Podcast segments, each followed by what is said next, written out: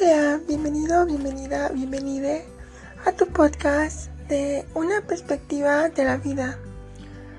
Técnicas de desarrollo de la empatía para personas poco empáticas. Del blog La mente es maravillosa, escrito por el psicólogo Gorka Jiménez Pajares. La empatía es el arte de pensar y sentir lo que piensan y sienten quienes nos rodean en este artículo vamos a exponer algunas estrategias para mejorar la empatía.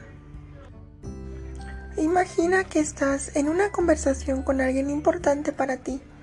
Ahora intenta responder a dos cuestiones. ¿Eres capaz de pensar lo que la otra persona está pensando? Y de sentir las emociones que está experimentando como si fueran tuyas? Si la respuesta no es un sí rotundo, Probablemente este artículo te sea útil. A grandes rasgos, existen dos tipos de empatía.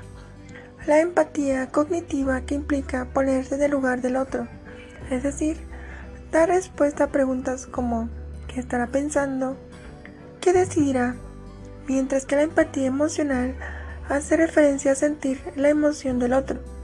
¿Soy capaz de experimentar las diversas emociones que está experimentando la otra persona?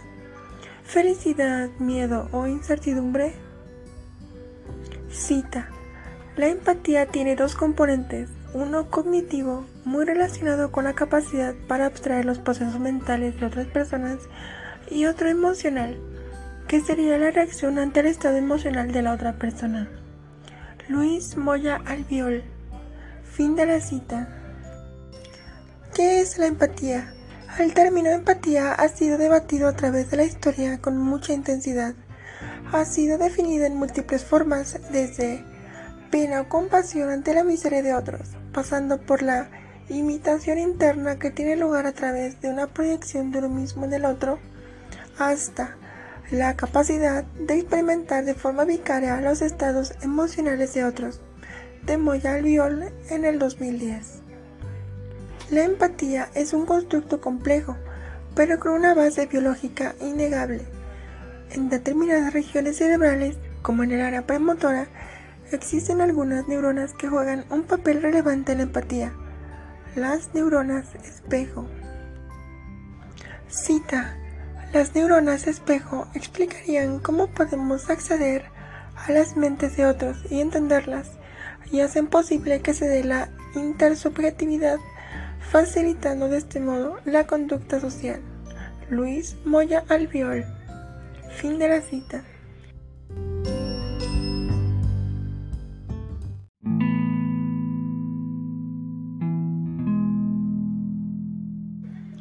Empatía y salud. El déficit de empatía juega un papel importante en multitud de entidades clínicas. Entre ellas podemos mencionar los trastornos del espectro autista, o diversos trastornos de personalidad. Trastorno del espectro autista. En el autismo, los circuitos cerebrales encargados de la empatía presentan una baja reactividad ante pruebas como la lectura de historias, en las que se juzgan las características de las intenciones o estados mentales de un personaje.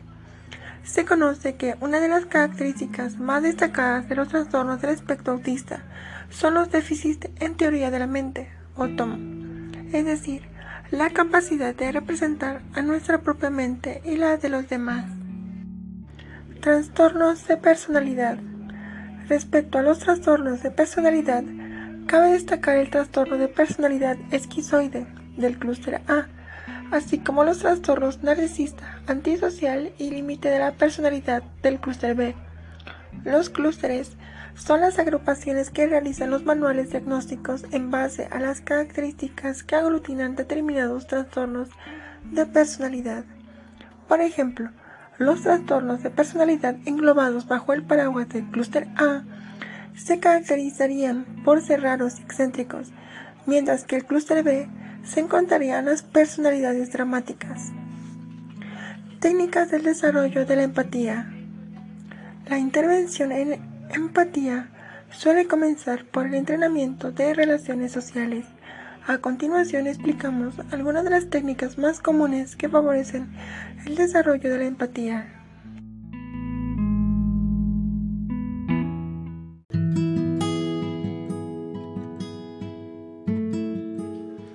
Número 1. Escucha activa. La escucha activa implica entender lo que nos dice la otra persona y transmitir el mensaje que nos ha comunicado en nuestras propias palabras. La reformulación del mensaje de quien nos habla implica una elaboración propia y previa. Por ejemplo, mensaje. Estoy viviendo un momento complicado porque mi pareja me ha dejado y me encuentro mal. Reformulación. Entiendo que estás en un momento delicado de tu vida y que sientes un vacío tremendo a consecuencia de tu pérdida. Realizar una escucha activa tiene dos componentes fundamentales que está transmitiendo a la otra persona y cuál es la emoción desde la que parte. A este respecto es útil hacerse dos preguntas. ¿Qué me está queriendo decir? ¿Cómo se puede estar sintiendo? Número 2. Próximo destino. Estación sin prejuicios.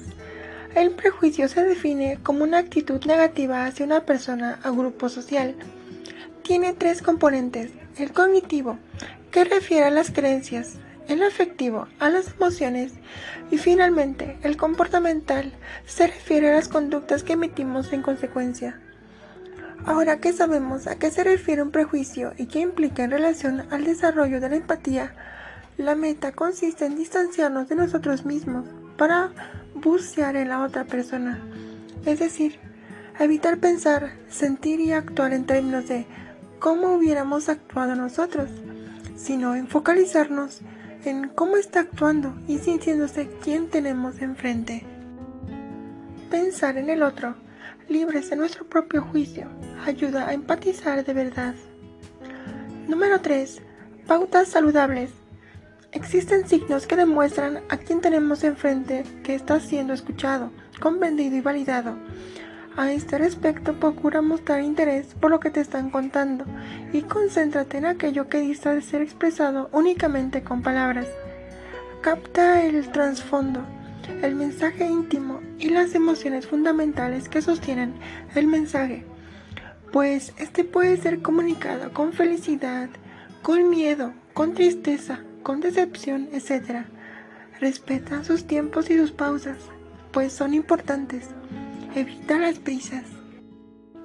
En conclusión, para ponerse en el lugar del otro y empatizar, es necesario tanto reflexionar lo que puede pensar la otra persona como sentir y experimentar las emociones que están en juego como si fueran propias. Estas son algunas técnicas que podrían propiciar la conexión cognitiva y emocional de la empatía, pero distan de ser las únicas. Si crees que necesitas mejorar tu capacidad empática, busca ayuda especializada.